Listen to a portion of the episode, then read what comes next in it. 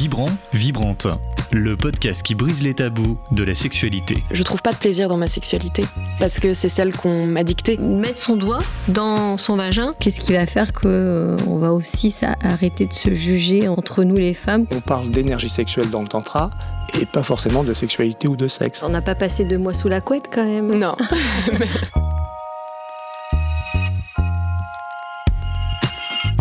Bonjour et bienvenue dans ce nouvel épisode de Vibrante. On est ravis avec Carole, comme toujours, de vous retrouver tous les mois pour un nouvel enregistrement sur les tabous, sur la sexualité et surtout pour nous permettre de se la réapproprier et d'en faire quelque chose de joyeux. Euh, aujourd'hui, on est sur un sujet qui est bien évidemment très très tabou, c'est celui de la maladie, mais notamment de la maladie d'Alzheimer. Et pour cela, on reçoit Christelle Coef, psychologue euh, principalement auprès des personnes âgées. Bienvenue Christelle. Merci, bonjour. Est-ce que tu peux nous raconter un peu en quoi consiste ton métier? Alors, je suis psychologue, je me suis spécialisée en, psychologie et en neuropsychologie de la personne âgée. Je travaille en, hôpital, dans le Val d'Oise, dans un service de psychiatrie du sujet âgé, qui accueille donc des personnes qui ont des, troubles du comportement, en fait, euh, soit dans le cadre de pathologies neurodégénératives, soit des troubles psychiatriques et puis euh, qui vieillissent et qui du coup se retrouvent dans notre service. Ou alors des personnes qui, n'avaient pas d'antécédents et qui arrivaient 75 ans font une dépression par exemple. Pourquoi? Qu'est-ce qui se passe? Voilà, donc euh, bah, ça occasionne des troubles du comportement et donc il y a une prise en charge euh, psychiatrique et puis aussi psychologique. Et moi j'évalue aussi ces personnes-là sur le plan cognitif parce qu'une personne qui fait une dépression à 75 ans, c'est peut-être juste une dépression, mais ça peut aussi cacher l'entrée dans un processus euh, de détérioration cognitive mhm. et dont la personne prend un peu conscience et, ça la fait déprimer simplement. Voilà, donc ça c'est le principal de mon travail et mm, en parallèle, je, donne des formations pour des professionnels par l'intermédiaire de divers euh, organismes de formation pour pouvoir euh, bah, les aider à, toujours mieux accompagner, prendre en charge les personnes âgées quand c'est dans des milieux de, de maisons de retraite, d'EHPAD ou des intervenants à domicile aussi. Et puis, et puis bah, je, je suis avec vous aussi également. Exactement. et, du coup, quand tu fais ton évaluation de personnes âgées, est-ce que la sexualité, c'est quelque chose qui revient? Alors, euh, pas facilement, pas spontanément. Euh, les personnes âgées que je rencontre, alors quand je dis âgées, dans mon service, c'est 65 ans et plus. La moyenne d'âge en général euh, de, des patients que je rencontre, c'est autour de 80 ans. Hein. Et hum, c'est pas un sujet qui est abordé simplement et spontanément par eux. C'est abordé plus quand il y a des troubles du comportement. Voilà. Quand, euh, quand ça devient bruyant, quand ça devient des comportements dérangeants, quand c'est de l'ordre de la désinhibition, par exemple. Voilà. Là, oui, c'est abordé. Et encore, c'est surtout le trouble du comportement qui est abordé que la sexualité euh, en elle-même. C'est toujours tabou, hein Oui, oui. toujours. Et toi, tu as l'habitude, euh, Carole, euh, de recevoir au sein de ton cabinet, donc, ce donc ce que tu viens de dire, Christelle, ce qu'on ce qu'on dit plus de 65 ans, donc on considère personnes âgées. Tu as l'habitude, toi, dans ton cabinet? Non, pas du tout. Moi, j'ai une moyenne d'âge très jeune, et, dont je suis ravie parce que ça permet de faire l'éducation à la sexualité. J'ai pas ce plus de 65 ans. Ils viennent pas me voir parce que je pense que c'est euh, tabou et euh, c'est peut-être plus un sujet pour eux. C'est pour ça que je te posais la question, Christelle. Alors si, c'est un sujet encore pour eux, hein, clairement. Mais hum, pas pour tous. Disons qu'il y en a beaucoup qui se disent, oh là là, la bagatelle, c'est plus de mon âge. Mais non, pas du tout. Mmh. Moi, ça fait longtemps que, qu'il se passe plus rien. Et puis, euh, et puis il y en a qui disent quand même que bah, bah si quand même c'est une préoccupation. Alors c'est pas comme avant, c'est pas tous les jours, c'est pas c'est pas pareil. Ça s'est transformé aussi, mais ça reste quand même présent dans leur couple, dans leur vie. Euh, c'est quand Tant mieux. Bah oui, c'est quand même quelque chose qu'on qu'on expérimente et qu'on enrichit euh, tout au long de notre vie. Donc euh, voilà, il n'y a pas de raison que ça s'arrête parce qu'on arrive à 65 ans ou 75 ans ou 80 hmm. ans. Quoi. Voilà, c'est juste un peu différent. Parce qu'on manque peut-être sûrement aussi de représentation. Euh, justement, enfin, de la sexualité chez les personnes âgées, on s'imagine aussi par rapport à la perception de notre corps, la perception de la sensualité, de tout cela. Enfin, c'est vrai qu'on dit souvent, ah oui, on associe beaucoup la sexualité soit à la, à la jeunesse, à quelque chose de, léger, où on dit finalement aussi que le meilleur âge, je crois, c'est autour de 40, 50 ans. Je suis, il y a beaucoup d'articles qui disent ça. Mais on parle pas du tout d'après, c'est comme si après c'était terminé. Oui, oui, oui. Bah, soit ce sont les personnes elles-mêmes qui disent que de toute façon c'est terminé. Mhm. Euh, c'est une question, je dirais, génération aussi. Euh, soit les, quand j'enseignais justement à l'IFSI, l'école d'infirmière, j'ai posé la question. Bon, il y a il y a une vingtaine d'années, je posais la question, je dis, bah alors pour vous, la sexualité, ça s'arrête quand? Oh, bah 50 ans, hein. après, euh, c'est tout, hein. euh, après, on fait plus rien. Hmm. Je dis, bah, parlez-en à vos parents, puis on, en reparle après. Il y a encore ce tabou de, euh, pour les femmes, à 50 ans, je vais être ménopausée, donc ça, ça va s'arrêter. Et puis pour les hommes, ils sont encore en train de se dire... ah bah 50 ans, je, je, deviens un peu vieux, mais oui, évidemment, c'est plus toutes les deux heures. Ils ont des fois, ils ont des, petites, des rectiles. Donc, du coup, les gens sont encore actuellement de se dire bah, 50 ans, je suis vieux. Non, à 50 ans, on est encore hyper jeune. Hmm. Et je pense que ce qui. C'est à ce moment-là aussi, ils se questionnent comment on peut changer notre sexualité. Mais si avant, ils n'ont pas eu de, de déclic ou ils ne se sont pas posé la question, c'est vrai que ça fait un petit coup de.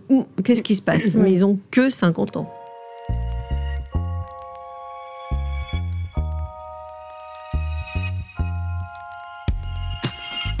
Et notamment, du coup, sur les. C'était, c'est un peu euh, la, précision de notre sujet aujourd'hui. Sur ce sujet des personnes âgées, il y a la maladie d'Alzheimer, mais qui ne touche pas forcément. Euh, mais ça, tu vas, tu vas peut-être nous l'expliquer que les personnes âgées.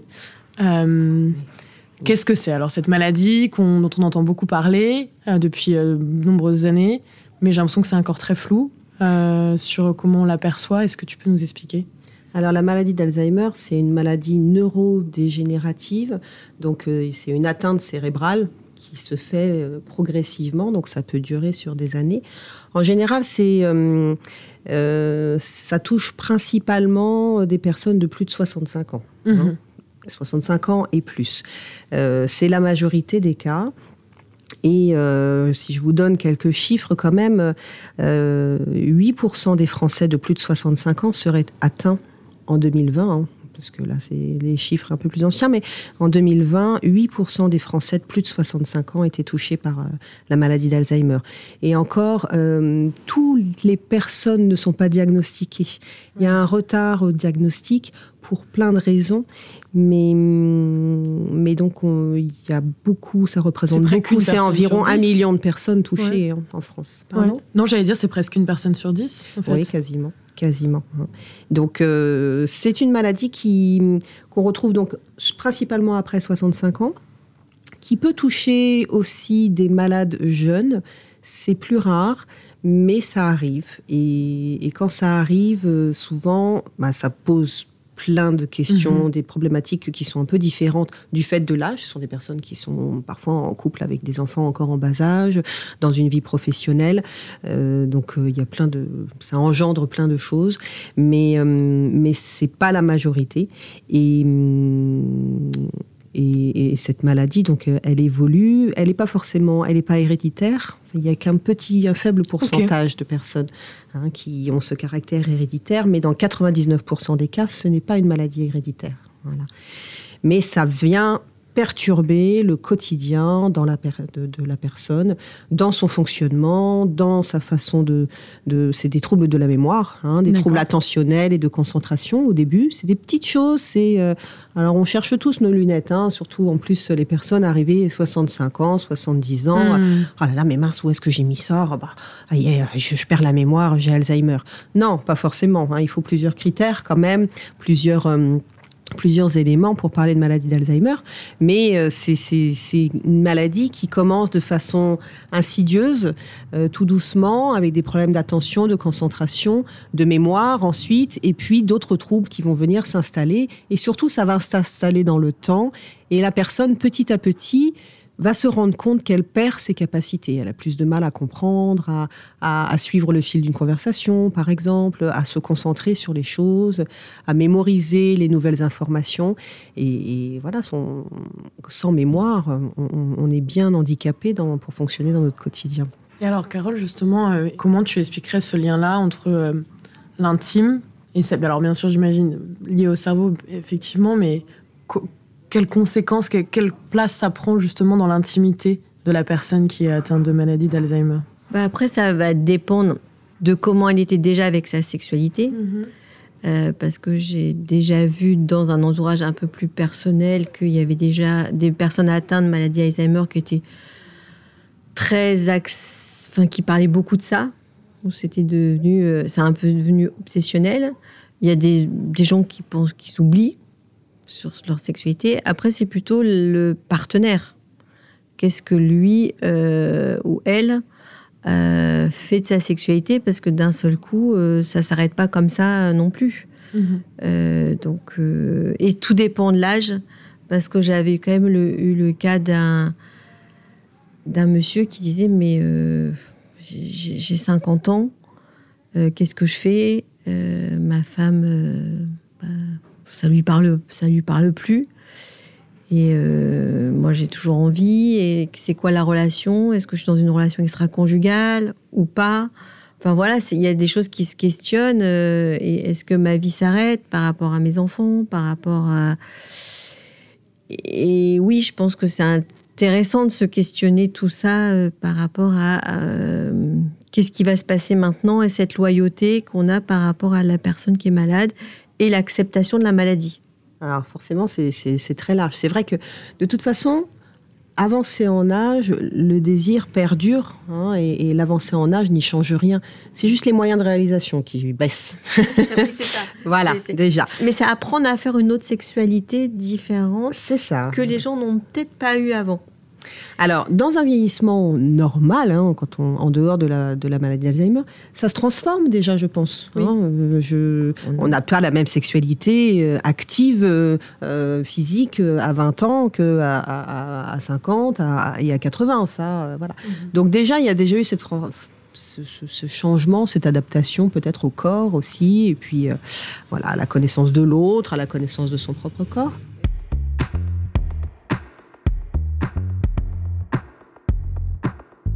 Pour les hommes, il y a quand même, euh, je trouve actuellement, beaucoup de d'hommes qui prennent du Cialis pour les aider, tu vois, à, moins d'avoir pas érectile, puisque comme ils sont vus à, à, 50 ans, et que du coup, ça met encore plus de temps à réaliser que leur corps euh, ne fonctionne pas comme il y a 20 ans.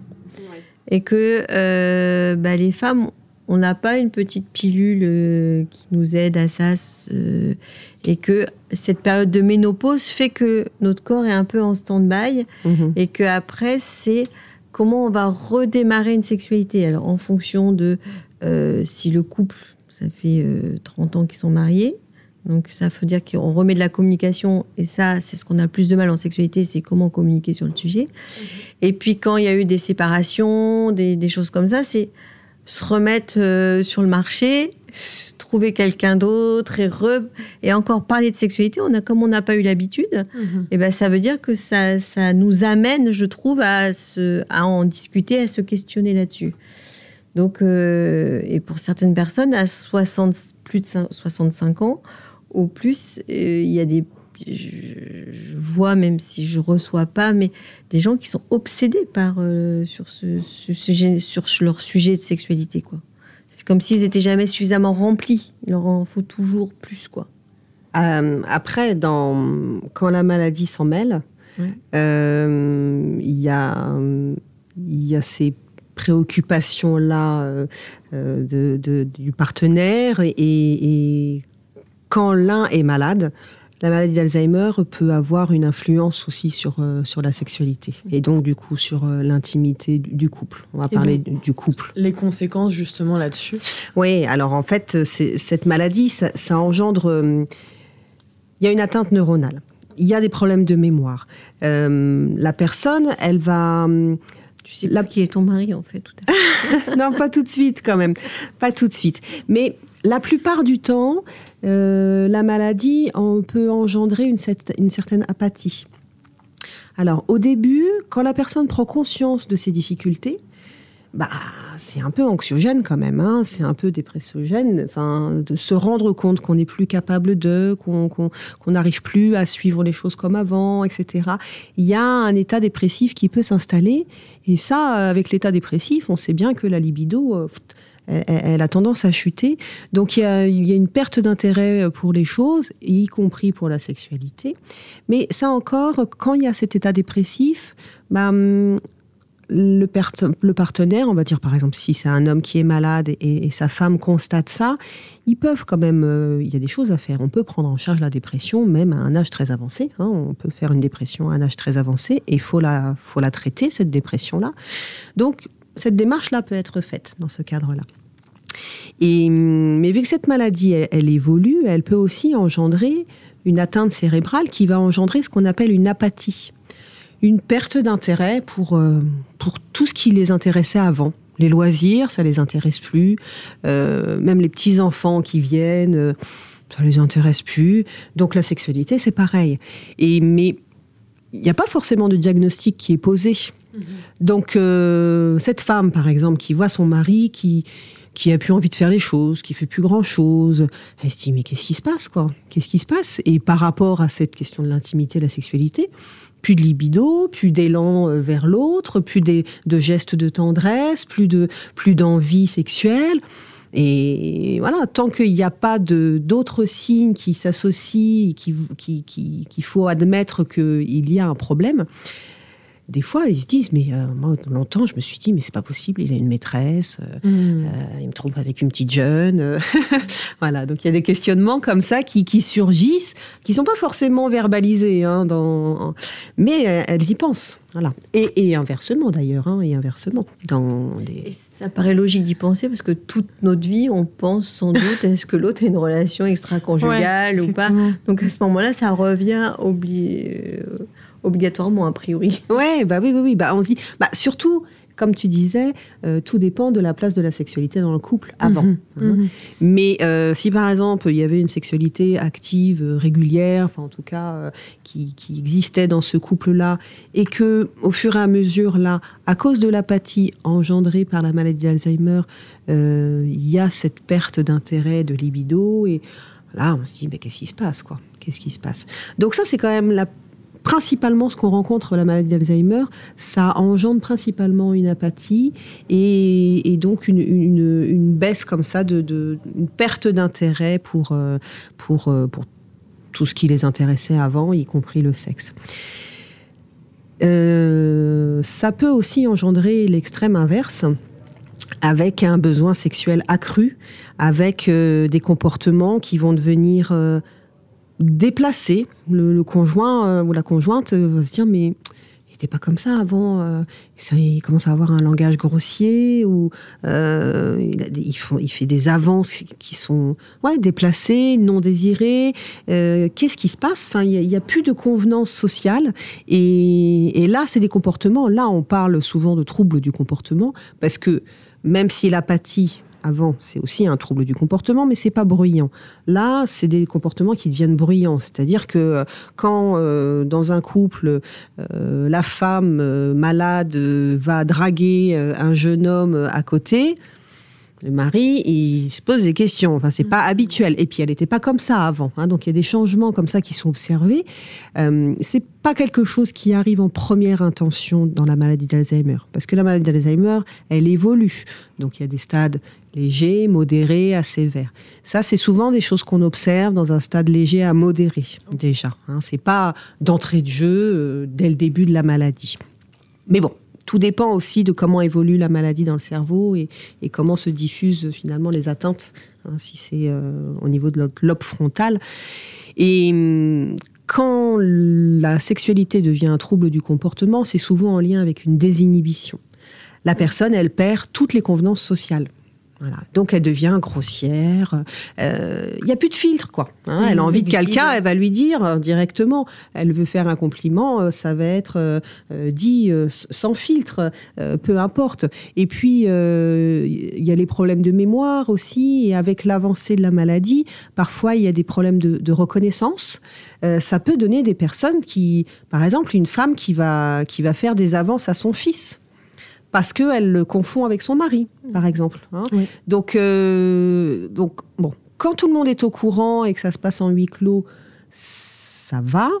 Euh, mais quand ça se passe avec du public autour du monde ou, des ou, ou dans la rue, ou... Euh, bon, ou avec des amis qui sont pas forcément au courant. Là, ça, ça, met les personnes en difficulté. Et alors comment Parce que surtout sur ce sujet-là, c'est ce que c'est ce que tu tu commences déjà à expliquer, c'est qu'en fait, c'est bien sûr que c'est difficile pour la personne concernée, mais c'est aussi très difficile pour l'entourage, pour le partenaire, etc. Mm. Comment, comment est-ce que toi, tu, tu accompagnes cela? Comment est-ce qu'on est qu'on accompagne une personne qui vit ça euh, aux côtés d'une personne malade? Quels, quels, sont les, les conseils qu'on lui donne? Comment tu vois, comment est-ce qu'on on amène ces discussions qui sont pas évidentes, puisque c'est vrai qu'on parle de la sexualité, donc on est quelque chose de très, très, intime. On a en plus la maladie, donc on est aussi quelque chose de la souffrance. Euh, ça doit être très mélangé pour la personne qui accompagne. Donc comment est-ce qu'on comment est-ce qu'on fait par rapport à ça? Alors euh, moi je, j'ai pris le parti de parler franchement et ouvertement et donc de poser la question directement parce que c'est rare que qu'ils en parlent spontanément. Peut-être que, encore une fois, je pense que c'est aussi lié à l'éducation, à un phénomène de génération, l'éducation de chacun. Euh, mais euh, voilà, moi je pose la question clairement, simplement, sans tabou justement. Et alors, dans l'intimité, comment ça se passe? Euh, Voilà, comment vous sentez? Est-ce que c'est compliqué, pas compliqué? Et, et, là, quand ils sentent qu'ils peuvent en parler ouvertement et simplement, sans que, sans subir le jugement de l'autre, parce que c'est ça qui les inquiète aussi, euh, bah ils font part de leurs difficultés. Alors quand ils sont devant une personne, un, une personne, enfin un conjoint qui est apathique, ils en souffrent parce que oui, ils, bah, ils sont frustrés déjà quand ils ont des désirs. Euh, bah, qu'est-ce que j'en fais de mon désir euh, Qu'est-ce que j'en fais de, mes envies euh, Est-ce que je reste fidèle à, à mon conjoint, ma conjointe Est-ce que je vais voir ailleurs? Si je vais voir ailleurs dans une relation extra-conjugale, c'est pas toujours dans un pour une sexualité active, hein, c'est aussi pour, euh, pour avoir un soutien, une tendresse, une mhm. présence, quelqu'un avec qui échanger, parce que la personne malade, ben, on peut plus échanger avec elle comme avant.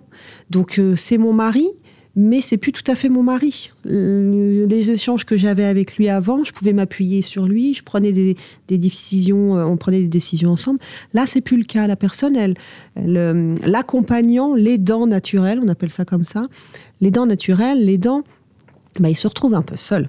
Il se retrouve seul à décider, à gérer le quotidien, à décider pour lui-même et pour son conjoint malade. Et donc, euh, donc souvent, la recherche d'un autre partenaire, c'est pour une sexualité, mais c'est aussi pour un soutien, une tendresse, une présence, parce que les capacités d'empathie aussi peuvent être altérées avec la maladie d'Alzheimer. Voilà.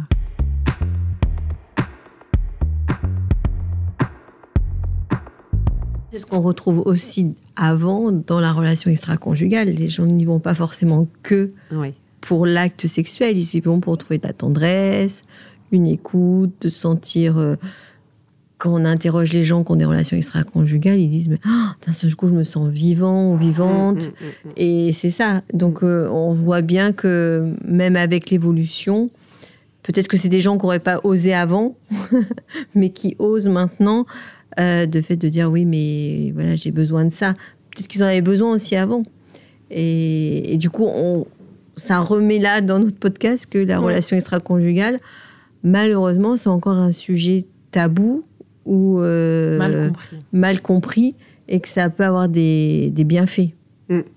Ouais, ouais, ouais, ouais, Bah oui, parce qu'en plus, euh, quand au sein d'un couple, un est malade, ce rapport au corps aussi peut changer.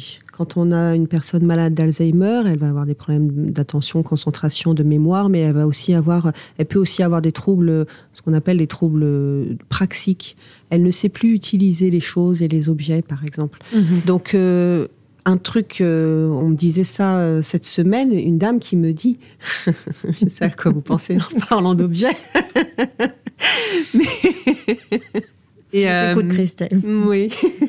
mais hum, j'ai une dame là récemment, son mari est malade, elle me dit, mais je lui dis tout le temps, mais va te laver. Et en fait, il ne sait plus. Il ne sait plus utiliser la douche, les robinets, régler l'eau froide, l'eau chaude, etc. Et donc, euh, et elle a beau savoir que son mari est malade, elle a beau savoir que ça peut engendrer des troubles comme ça de, de praxique, l'utilisation des objets, etc. Euh, elle, supporte plus ça, ça la met en colère, ça l'énerve. Et, donc là, la conséquence, c'est que bah, il se lave pas au même rythme qu'avant. Et, donc, elle l'a menacé, elle dit, bah, puisque c'est comme ça, je ferai chambre à part. Voilà. Donc ça engendre comme ça des, des, situations comme ça de, de, de conflits, de tensions. Et, le malade d'Alzheimer, il, bah, il, il, peut pas gérer ça. Il, il, comprend pas. Et, puis il est plus suffisamment armé pour euh, comprendre et, raisonner et s'adapter à la situation. Mais l'autre, euh, bah, l'autre, voilà, soit le désir est toujours là, soit il est frustré. Il y a beaucoup de colère aussi. Et et donc, ils sont. Ils se disent mais qu'est-ce que je fais? Si je suis aidant, est-ce que je deviens. En gros, est-ce que je deviens aide-soignant et je l'aide aussi, même dans ses gestes du quotidien, de, se laver, etc. Mais auquel cas, le rapport au corps et le désir, ah bah, il s'émousse énormément. Ou alors, je refuse ça et je reste à ma place de femme ou d'homme dans le couple mais ça veut dire qu'il y a un moment, l'autre va avoir besoin d'aide. Donc ça veut dire aussi accepter qu'il y ait des, soignants, des aides-soignants mmh. euh, qui interviennent chez moi, dans mon domicile, et qui prennent soin de mon mari ou de ma femme. Ce rapport au corps, ce rapport au désir, cette maladie qui vient, là, ça vient perturber tout ça. Et, ils ont pas toujours, euh, ils en parlent pas toujours. Donc c'est pour ça que je dis, je pose la question, franchement, ouvertement, qu'est-ce qui se passe, comment ça se passe, comment vous vivez ça, et surtout. Alors pas forcément pour trouver des solutions, hein, je sais pas, hein, Carole, si voilà, s'il y a des choses qu'on peut proposer, on peut proposer des choses, mais c'est tellement des cas particuliers à chaque fois, on peut pas faire de généralité. je pense pas, non. Je pense que c'est des cas particuliers, puis ça dépend si les gens ils se sont déjà, pour moi, déjà questionner sur leur vie avant que arrive, parce que c'est la maladie, elle peut arriver euh, n'importe quand. Et déjà, c'est questionnement, c'est questionnant. Mais alors, si avant on s'est jamais posé de questions, on a pris le chemin de la vie comme ça, comme ça arrivé, j'imagine que là, waouh, ça doit être euh, à plus de 65 ans. Il y a plusieurs chocs là qui, me semblent arriver. Donc, des astuces, euh, non, je pense que c'est des cas par cas. Euh. Parce que j'avais justement demandé, quand tu parlais de, la, de cette communication, quand tu prenais cet exemple-là sur la douche, euh, c'est vrai que ça paraît très dur de, de, trouver ou de déceler ou de créer une nouvelle communication avec tu vois avec quelqu'un avec une personne qu'on sait. alors en fait c'est ça oblige le l'accompagnant, l'aidant, mhm. que ce soit le conjoint, l'enfant, le professionnel, ça oblige l'autre à, s'adapter, à s'adapter tout le temps. Tout le temps, tout le temps, tout le temps. Il faut avoir l'énergie, c'est très épuisant, il n'y a rien qui tient dans le temps. Et, c'est ça qui est perturbant. Parce que euh, les personnes dans un couple, là, si on prend un couple de 75 ans, euh, il y a une personne malade, et puis il y a l'autre qui n'est pas malade de cette maladie d'Alzheimer, mais elle a aussi 75 ans, mine de rien. Mhm. Donc euh, le cerveau, dans, le cadre d'un vieillissement normal, vieillit aussi selon, euh, comme tu disais, Carole, si on n'a jamais pris l'habitude de se poser des questions, d'interroger les choses, etc., c'est pas à 75 ans qu'on aura la facilité de le faire. Je dis pas que ça peut pas se faire, mais ce sera moins facile, moins évident, parce que c'est un exercice qu'on n'aura pas mené avant déjà. Mhm. Donc s'adapter à l'autre qui est malade, qui perd ses capacités. Donc, ce qu'on met en place aujourd'hui, ça tient. Et puis demain, ça ne tient plus. il faut remettre autre chose en place. Euh, là, euh, je l'aidais dans son quotidien, et puis on faisait les choses ensemble, ça allait. Et puis un mois après, bah, ça marche plus.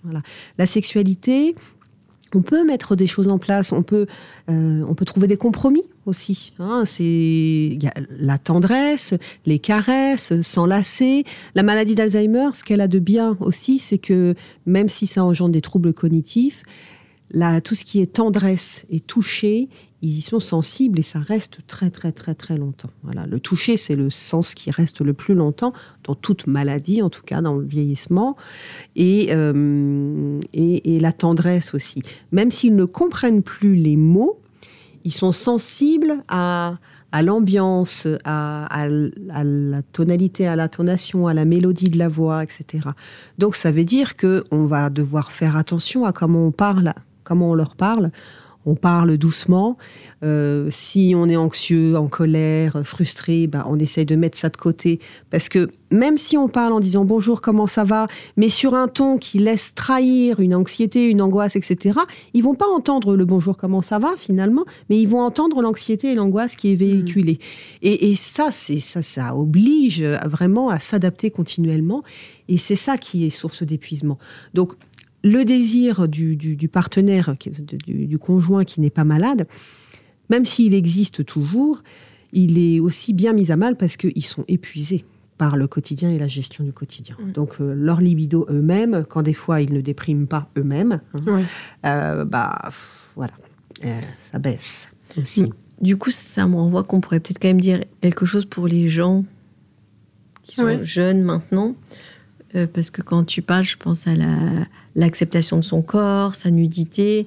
Euh, je, suppose qu'il y a des gens de 75 ans qui en sont encore très pudiques, qui peut-être ne mmh, sont vraiment pas montrés euh, à l'aise avec le corps de l'autre. Et, donc, peut-être que, je sais pas moi, le conseil que j'aurais envie de donner là maintenant, en t'écoutant, c'est de se dire, bah, bah apprenez à aimer votre corps parce que si vous aimez votre corps, vous allez aimer le corps de l'autre, parce que quand on vieillit ensemble, ben, on voit bien que le corps, euh, tous nos corps euh, vieillissent. Et puis que du coup, ça peut-être facilitera euh, si un jour on est confronté à une maladie ou cette maladie. Quoi. Mmh mmh bien sûr. Est-ce qu'il y a un message, toi, Christelle, que tu aimerais porter justement sur ce sujet-là? Là, hum, je pense que par rapport à ce sujet-là, déjà, ce qui est important, c'est de comprendre ce qui se passe. Mhm. Pour comprendre ce qui se passe, bah, il faut se renseigner sur cette maladie. Qu'est-ce que c'est que cette maladie d'Alzheimer et qu'est-ce que ça peut engendrer? Y aller à son rythme parce que voilà moi je travaille notamment avec l'association France Alzheimer qui propose des, groupes de parole où, justement les, les conjoints conjointes enfants aussi se retrouvent ensemble et peuvent échanger de leur quotidien. Parce que le, risque souvent, avec cette maladie-là, avec d'autres aussi, mais avec cette maladie-là, c'est de s'isoler. Parce qu'on a honte. Parce qu'on a peur du regard de l'autre. Parce que euh, ça se voit pas, quoi, quand la personne a une maladie d'Alzheimer. Si une personne a une jambe cassée, on pose pas la question. La maladie d'Alzheimer, ça se voit pas. Et donc, du coup, euh, souvent, il y a, y a, y a de la honte, de la gêne. Il faut en parler. Il faut en parler, il faut en parler, ne pas rester isolé avec ça. Euh, les médecins généralistes sont souvent les premiers interlocuteurs, mais c'est pas, ils, sont parfois aussi euh, en difficulté. Il faut en parler dans le quotidien, il faut en parler en famille, euh, à, ses amis aussi, pour pas se sentir seul. Vraiment, c'est vraiment la priorité. Et du coup, ensuite, bah, ensuite, euh, oui, ça va amener à s'adapter au fur et à mesure. Et, mm, mais ils sont riches de cette expérience-là. Moi, je mmh. connais des personnes qui voilà, qui, communiquent maintenant, leur, leur conjoint, conjointe, ils l'ont accompagné pendant des années, parfois même, bah, la personne est décédée, alors pas forcément avec la maladie d'Alzheimer, mais euh, de par la maladie d'Alzheimer, mais euh, bah, l'avancée en âge aussi hein, fait que. Et, et, ils continuent de venir, de participer et de parler pour, pour continuer à aider les gens, parce qu'ils ne savent pas à qui s'adresser en fait et encore moins pour parler de leurs désirs, de leur sexualité. Ils savent pas à qui s'adresser. voilà. Déjà, ils n'en ont pas eu forcément l'habitude d'en parler, de par leur génération. Et en plus, mais à qui j'en parle, quoi? Le médecin, bon, ok, ça a ses limites. Euh, dans une aide, euh, voilà, pour euh, l'homme, tu parlais tout à l'heure, de l'aider dans sa fonction érectile, oui, mais Qu'est-ce que je fais quand, euh, quand euh, mon conjoint ou ma conjointe euh, se déshabille dans la rue ou, ou, fait des avances à un jeune homme de façon déplacée comme ça? Là, par contre, bah, ils savent pas quoi. Mm. Mm. Donc, comme d'habitude, bien sûr, c'est quelque chose qu'on n'arrêtera jamais de répéter dans ce podcast, c'est la communication. Et, et c'est OK de, de, de, dire ses émotions et de les exprimer. Euh, et, c'est comme ça qu'on avance euh, tous et toutes. Donc, euh, si certains, certaines qui nous écoutent traversent une période comme celle-ci, on espère vraiment que ce podcast aura pu donner des clés, aura permis de connaître aussi ce que tu disais, donc ces, ces groupes de parole, que c'est des choses qui peuvent. Oui, il faut aller voir, taper France Alzheimer sur le sur le net, notamment, hein, mais ils font, il y a des antennes départementales sur, voilà, sur toute la France et, outre-mer. Et donc, voilà, ça permet d'avoir des, des bénévoles, des psychologues, c'est gratuit en plus. Donc, faut, voilà, allez-y, quoi. Vraiment, Super. vous trouverez des conseils et, des soutiens. Et eh ben, merci beaucoup, Christelle, d'être venue au micro de Vibrante. Et on vous souhaite à toutes et toutes, je pense, une, une belle sexualité. En tout cas, celle qui vous convient. Merci. Merci. C'était Vibrant, Vibrante, un podcast de grande contrôle en partenariat avec le magazine Cosette.